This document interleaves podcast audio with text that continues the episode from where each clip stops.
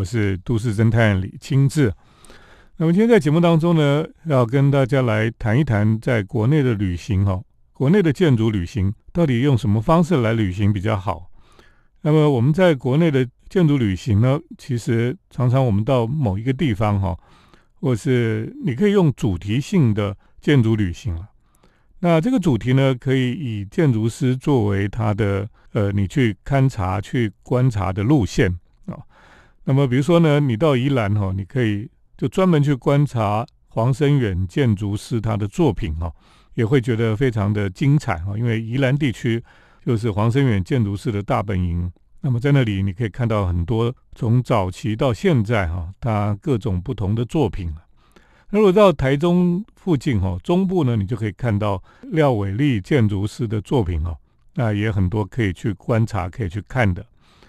那么今天呢，我们在节目当中哦，想要来介绍一位建筑师他的作品。那这也是你我们可以在台湾地区旅行的时候可以去寻找哈，那么去观察的一个建筑师的作品。那么这位建筑师是女建筑师哈，算是前辈的建筑师修泽兰哈。那大家知道修泽兰哈，其实他的作品很多啦。那过去我们可能比较知道的哈，就是当年哈他盖的宫殿式的建筑了哈，就是中山楼哈，阳明山有个中山楼的建筑。那么是很多人就觉得说啊，他非常的保守哈，应该是呃蒋氏王朝的御用建筑师了。可事实上呢，他其实。并不像他，我们想象他就是一个专门盖这种封建时代建筑的一种建筑师哈。如果你从他在台湾各地的作品来看哈，其实他是非常前卫的。那他盖了宫殿式的建筑，其实比较多，就是因为业主的要求了哈。那么像当年这个蒋介石他们希望他盖的，他当然只好盖这种宫殿式的建筑哈。所以大家都以为他只会盖这个像中山楼这样的宫殿式的建筑啊，其实不是，他更多的哈很多建筑其实是在这个现代化台湾建筑现代化的过程里面，是一个非常前卫的一个角色了哈。所以呢，我们今天在节目当中呢，就要跟大家来谈一谈修泽兰这个建筑师哈。那么我们在台湾各地去旅行的时候，我们要去什么地方可以看到他的作品哈？其实也是非常有趣的哈。那我先谈一下哈，其实，在台北哈就有他非常多的作品。那这些作品呢，其实散布在各个地方了哈。那后来我才发现哈，居然我的国中的时候的建筑哈，就校园的建筑，居然就是修泽兰设计的。他那时候设计了其实很多学校的建筑了哈。那么我的学校哈，就是在北投的。明德国中哈，那这个国中呢，其实它的校舍哈，就是修泽兰所设计的。那我在国中的阶段哈，呃，其实是有点呃，应该怎么讲，就是一种青涩少年的记忆了哈。其实不要讲青涩，应该是灰色吧。我在国中的时候呢，一开始到国中被编到一个有点像放牛班的这个后段班。那么在那个学校里面呢，每天哈，这个学老师在上课的时候，同学就是吵吵闹闹，那老师好像也管不动，就每天就是只是叫学生到台上去打屁股。那么就过了一年之后，很混乱的国中一年级哈。那么后来也不晓得怎么搞的，就又再重新编班的时候呢，就把我编到了呃那个年级最好的班了哈。可是那个最好的班呢，那老师。居然是一个山东的大老粗了哈，居然还教英文，而且呢非常的凶哦，从早就骂到晚。那我们那个班哦，每个礼拜呢都拿到这个什么整洁奖啦，或者是说这个秩序奖哈，都非常优秀的感觉哈。可是呢，我们在那个班里面哦，非常的痛苦，因为老师动不动就骂人，所以。这个我的国中哦，其实是一个非常不堪回首的阶段可是那天我刚好哈，国中的学校刚好校庆那我路过那个学校的时候呢，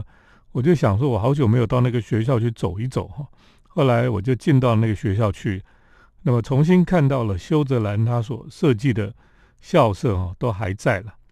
那么其实那个学校里面，包括行政大楼，包括校门口，本来都是修泽兰设计的，都非常的漂亮。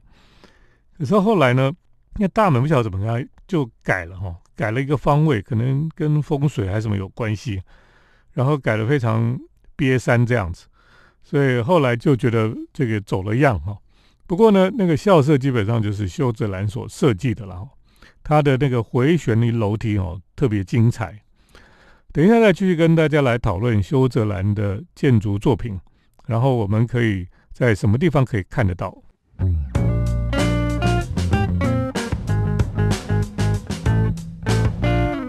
那么我们现在在国内做建筑旅行哦，那今天就特别来针对国内一个前辈建筑师。女建筑师哈修泽兰，那么她的作品来讨论哈。那么其实我们可以到处去看她的作品，非常有意思。我刚刚提到说，我国中的学校的校舍哈，就是修泽兰所设计的。那么跟那个我们知道的这个中山楼哈的建筑哈，其实完全不太一样。而且呢，在当中呢，有很多他非常想要去创造的一种，在当年应该是非常前卫的想法。那另外呢，如果我们去看哈，其实不单单只有这个明德国中了哈。那么在士林地区，像这个呃阳明国中，呃它的校舍跟明德国中很类似哈，也都是修泽兰的作品。那么另外呢，其实我这几年哈一直都有机会到景美女中去演讲。那我去景美女中，我受到邀请去演讲，我都会很开心，是因为我很想去看杰美女中修泽兰的建筑作品。那么到现在，他们还是把它保留的不错，特别是中间那个行政大楼哈，非常的特别了哈。呃，你从这个大门走进去之后，就有这个椰子树哈，椰林大道，然后就看到一个有一点像呃外星球的建筑的这种造型的建筑哈，就在那个地方。那么这个建筑呢，它的柱子哈，不是平常我们看方方直直的柱子。它是充满了曲线感的一个柱子。我这几年再去看的时候，我就觉得，其实修泽兰在那个年代里面哈，他已经在做现在很多这个解构主义建筑师他们在想象啦，在做的这种呃曲线呐，或是很怪异的造型，或是这种不一样的这种扭曲的造型等等哈。可是当时他已经做的很不错了。那么在在整个杰美女高里面哈。这一些建筑哦，都还被保存下来，而且保存的非常好。好，那他们也大概这个学校哦，也以这个学校的有修泽兰的作品哦，应该是引以为荣吧。哈，所以在这个当中呢，我们就可以看到哈，其实这些作品，呃，以现在的角度来看哦，都是非常有创造性跟非常的前卫了。哈，除了那个行政大楼之外，哈，景美女中的图书馆，哈。也是非常特别，它两层楼的结构哈，看起来像一朵花哈，然后那个花瓣就往天上这样子开上去，呃在底下呢又有点像是伞状的结构一样哈，那么它等于是挑战了钢筋混凝土的这种结构的可能性哈，那么这种是一个非常特别的一个做法，不过呢，他的作品里面哈都是白色比较多，然后。会有一些红色的栏杆等等哈，感觉上就是那个红色栏杆有一点中国传统的味道了哈。不过是经过它的不同的诠释方式。如果我们去洁美女高，除了行政大楼、除了这个图书馆之外，另外还有一个叫做艺能馆哈，是他们另外一个刚好就是你从椰林大道进来哈，正前方呢就是行政大楼。那么左边呢就是图书馆，那么右边就是那个艺能馆，好，所以在这个一个校园里面，你可以看到修泽兰几个不同的建筑设计的作品，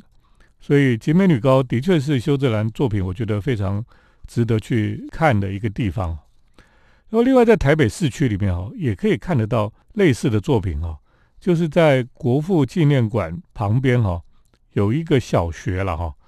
那么这个小学呢，叫做光复国小哈，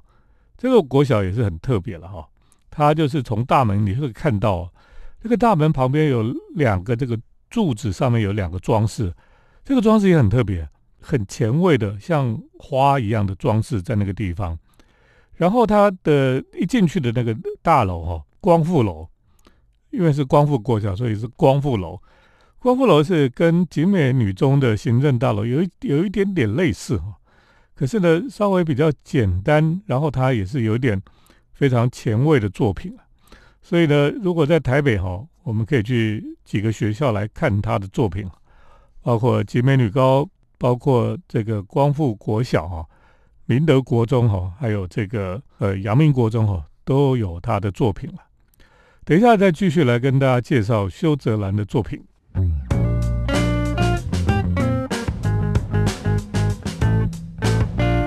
修泽兰的建筑哈，我们今天在节目当中来跟大家来介绍。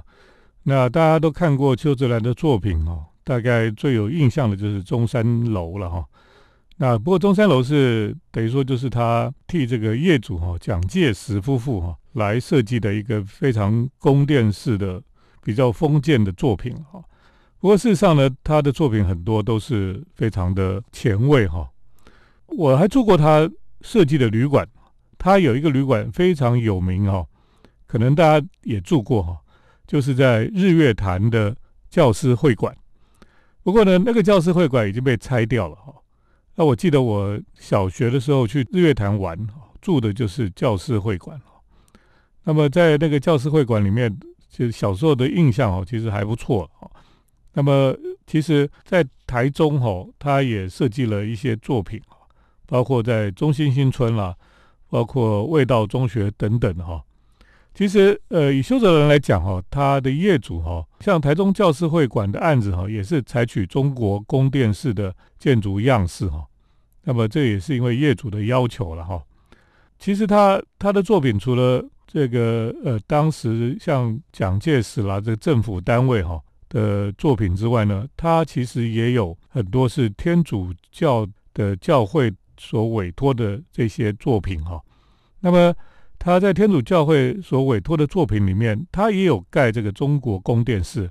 是因为天主教他们希望能够。因地制宜，融入当地的文化脉络，哈，这个在神学上叫做本色化的这种做法了，哈。那么，所以就希望建筑师采用中国传统宫殿式的建筑风格了，哈。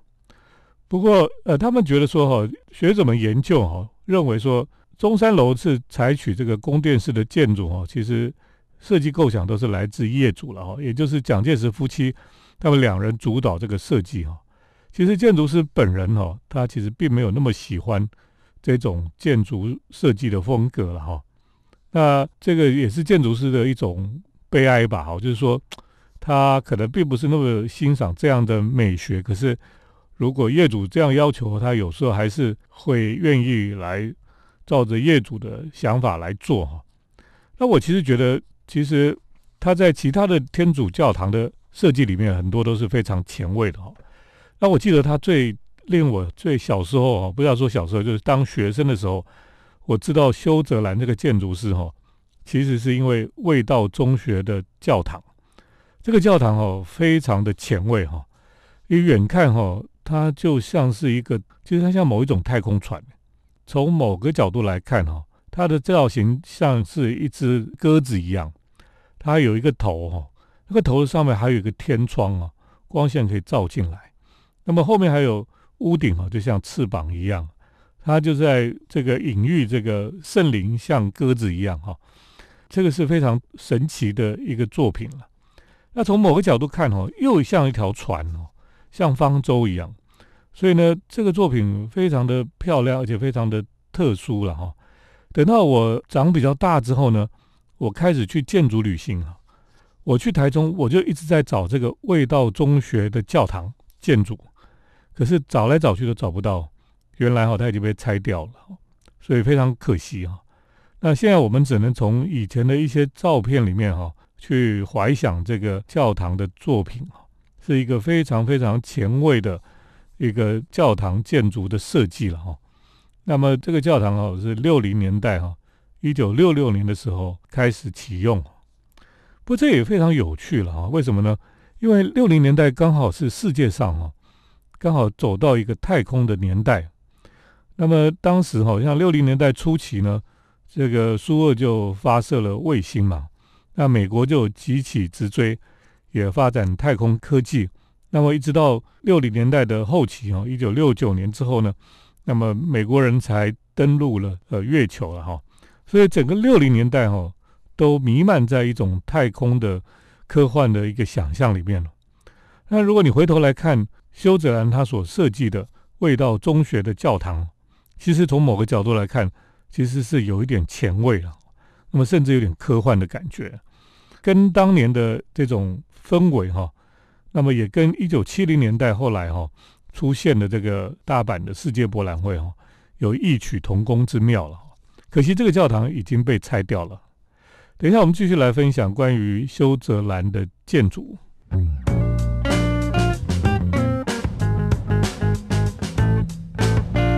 我是都市侦探李清志。那我们继续来谈哈，因为今天我们主要是跟大家来谈谈国内旅行，你的主题可以怎么样来设定哈？那你可以设定某一位建筑师的作品来参观来。来当做你主题旅行的重点哈。那我们讲到这次，我们可以来看看哈修泽兰的作品。那修泽兰建筑师在台北的作品，除了刚刚我们提到的有中山楼，有这个呃景美女中、光复国小，那么另外还有像明德国中、呃阳明国中之外哈，其实还有一个作品大家比较不知道哈，就是花园新城的它的这个教堂了哈。那因为修辞兰哦，他晚年的时候呢，他们花了很多的力气哈，在投资啦，然后在规划这个设计一个就新的生活的环境哦，那么就是叫做花园新城了。那这个提到说，这个花园新城里面规划的十二个村子里哈，每个村子都应该有自己的小游泳池，那另外还有一座。五十公尺的标准大游泳池是售票的，那么游泳池跟超级市场一样哈，那么都在这个入口的地方，然后呢，这个盈余就可以来提拨，当做花园新城的管理费用。所以呢，在这个花园新城当初其实是非常前卫的呃想象哈，就是对未来一个理想居住社区的一个想象。所以邱志良他花了很多的心血，还有甚至投资了很多的钱在这个当中哈，来呃设计啦，来规划，然后希望能够建造一个类似乌托邦一样的地方了哈。当然，花园新城到现在还是有很多人喜欢了哈。不过，因为他当年还有很多的问题啊，像没有自来水系统，都是用他们河水的这个水啊等等哈，所以就也有很多的问题。那么现在很多房子都旧了哈，也产生很多的问题。不过，大家还是可以去看花园新城的里面的一个教堂的作品哈。虽然没有味道中学当年那个天主教堂来的大哈，不过还算是一个非常特别的一个教堂的作品。那另外呢，还有一个作品哦，是在中心新村里面的。中心新村里面有一个很特别的建筑哈，有去看的时候都觉得哎，好好怪啊。那个正立面有很多很像涡旋一样的装饰哈。那窗户也是圆形的，呃，非常特别的一个建筑。这个建筑呢，以前是台湾新生报中心新村办公室的一个建筑了哈。那么后来有被改成一个天主教堂来使用。那这也是现在我们去看这个修泽兰的作品哦，在台中可以找到的很不错的一个代表性的作品。其实哈，在台湾各地哈，也还是可以找到很多这个修泽兰的作品。那其实还有一个在彰化田中的耶稣圣心堂哦，也是修泽兰当年所设计的。这个建筑就比较有一点那个宫殿是中国传统的味道了哈。这个也是天主教会他们所要求的了。所以，我们如果从这个历史上来看哦，其实呃，修泽兰在那个年代里面，虽然他做了很多的作品哈，必须要符合这个业主的要求了哈。可是很多作品呢，它还是有它非常特别的哈，非常前卫的想象跟创造哦。这些也是我们现在重新回头过来看修子兰的作品的时候，我们会觉得非常惊奇的地方哈。那如果大家对修子兰的作品有兴趣，呃，你可以去现场去看之外哈，当做是一种国内的建筑旅行。那么另外还有一本书也在这里介绍给大家哈，这本书是由殷宝宁他所写的哈，叫做《现代性的魅惑》，主要是在讲修泽兰与他的时代，就是他的作品还有他当年的种种的事情哈，都记录在这本《现代性的魅惑》里面。这本书的封面哈，就是修泽兰在味道中学盖的那个教堂的钟塔，哦，非常的特别的一个造型哈。啊，这本书是由典藏文化所出版的，大家如果有兴趣，也可以找来读一读，去更深入去认识修泽兰还有他的作品。今天跟大家在节目当中来分享台湾算是非常前辈的建筑师哈，而且是女建筑师了哈，修泽兰她的作品，还有我们可以在国内旅行的时候可以去参观她的作品的地方。哦，另外还忘记了哦，其实中山女高的体育馆哈也是她设计的了哈。这些都是我去这些学校演讲的时候才找到的。好，今天就跟大家分享到这里，谢谢听众朋友的收听。接下来是铁道建筑散步的单元。铁道建筑散步，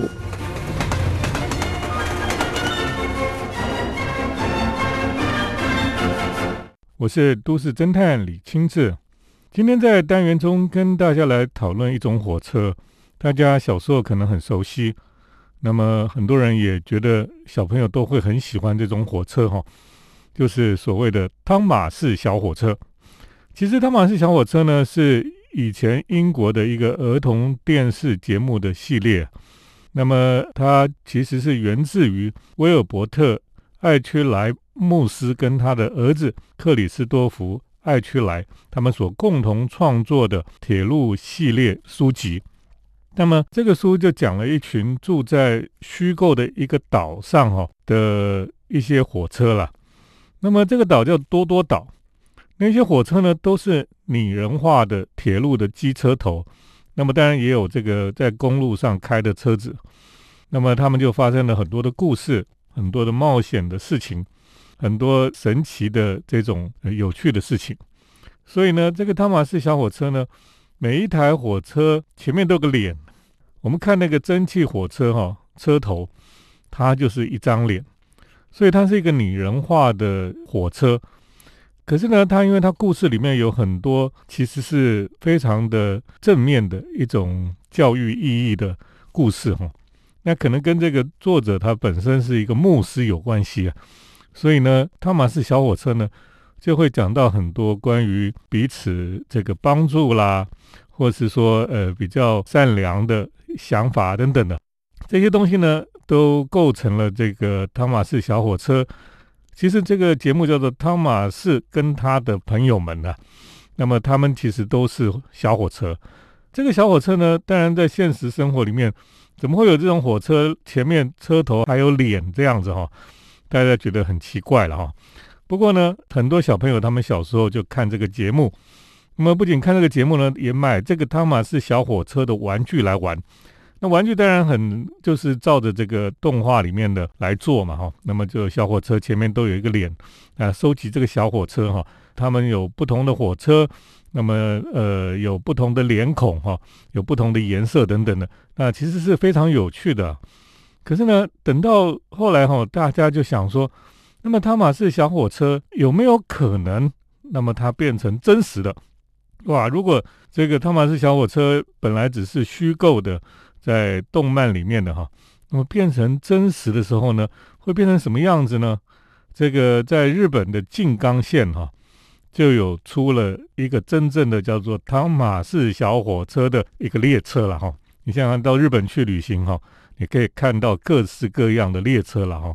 那他们居然把汤马士小火车把它变成真实的哦。那这个汤马士小火车哈，在这个静冈县的铁道跑的时候，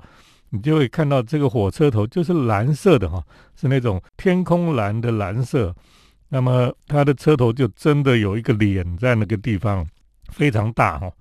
就是你可以想象，就是那个玩具的汤马士小火车把它放大版。哦，就跑在真实的跑在这个铁道上面。那么另外呢，汤马士小火车那个多多岛里面呢，还有一只红色的这个公车了哈。那这个公车站也有脸，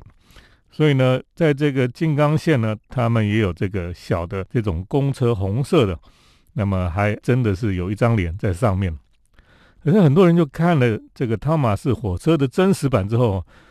哦，就觉得好可怕。为什么呢？因为怎么会有这么巨大的这个火车的脸哦，而且是有脸的火车了。所以很多人看这个汤马士小火车的真实版的时候呢，他们就觉得很害怕，因为虽然它是你童年的这个梦想的实现哈，那么它居然把它变成真实之后呢，我就觉得有点可怕了哈。不过呢，在这个静冈县行驶的这个汤马士小火车哈，我倒还没有去坐过了哈。不过我很想去搭搭看。这个汤马士小火车呢，在路上跑的时候，的确有一种非常虚幻的感觉哈，或者是超现实的感觉。那么这个汤马士小火车最近还传说哈要拍真人版，就是以前我们看的都是动漫，那么现在它要变成真人版，那会变成什么样子呢？我想起来也是有一点可怕了哈。不过这个就是现实跟虚构之间的差别了哈。很多东西呢，在漫画里面你觉得很可爱的东西，真的出现在现实的世界里面的时候，你就觉得很可怕。像漫画里面的人脸上的那个眼睛都很大，很可爱这样子。可是真实的世界里面，如果人一个少女她的眼睛非常大，你会觉得好可怕哦哦，怎么会长成这个样子？所以的确在动漫里面，在虚构里面，跟在现实世界有很大差别了。不过我们真的必须佩服日本人。那他们真的是可以把很多本来在虚构里面的一些事情呢，就真的搬到现实世界里面来。那么像在日本很多的动漫里面的事物哈，那么在日本的生活里面都会重现。比如说呢，松本零士他所画的漫画哈，《银河铁道九九九》里面的太空船曾经哈就被做成。这个在东京羽田川里面的交通船，观光交通船，那么那个造型非常的科幻，所以这个漫画就搬到现实生活里面来。那么另外呢，像钢弹系列哈，你可以看到这个钢弹本来在漫画在动漫里面哈，日本人非常的着迷了。可是呢，他们也可以想尽办法哦，把这个钢弹哈机器人呢，就真实的一比一的把它做出来。那我觉得这个是日本人非常厉害的地方哈，在东京，在日本的很多地方呢，你就可以感受到哈，这个在虚构的漫画、动漫世界里面的所有的东西，好像就存在在我们现实生活里面了。所以日本人呢非常有意思呢，他们就会把这些动漫啦、这些科幻小说里面的这些东西哈，都把它变成真实的了。呃，日本人最近在神户哈。也做了一个基地，那个基地里面就有一个真实的、非常巨大的这个钢弹的机器人。那么它不仅哈只是站在那边而已，过去哈在台场那个钢弹的机器人哦，只有头会转一下，会喷喷烟，会发出一点声音而已。不过现在呢，新的这个真实的钢弹哦，他们还会起来活动身体哈，而且会走路了哈。所以非常的可怕哦，日本人真的是会把很多虚构的东西变成真实。那么汤马士小火车也是这样。不过汤马士小火车如果有机会到日本去，下次等疫情结束之后呢，汤马士小火车我还是很想去搭搭看呢。今天跟大家来介绍真实版的汤马士小火车，就介绍到这里，我们下个礼拜再见。每一条铁道，每一个车站。每一种火车都有令人惊艳之处，能为我们的世界开启一道通往梦想的窗。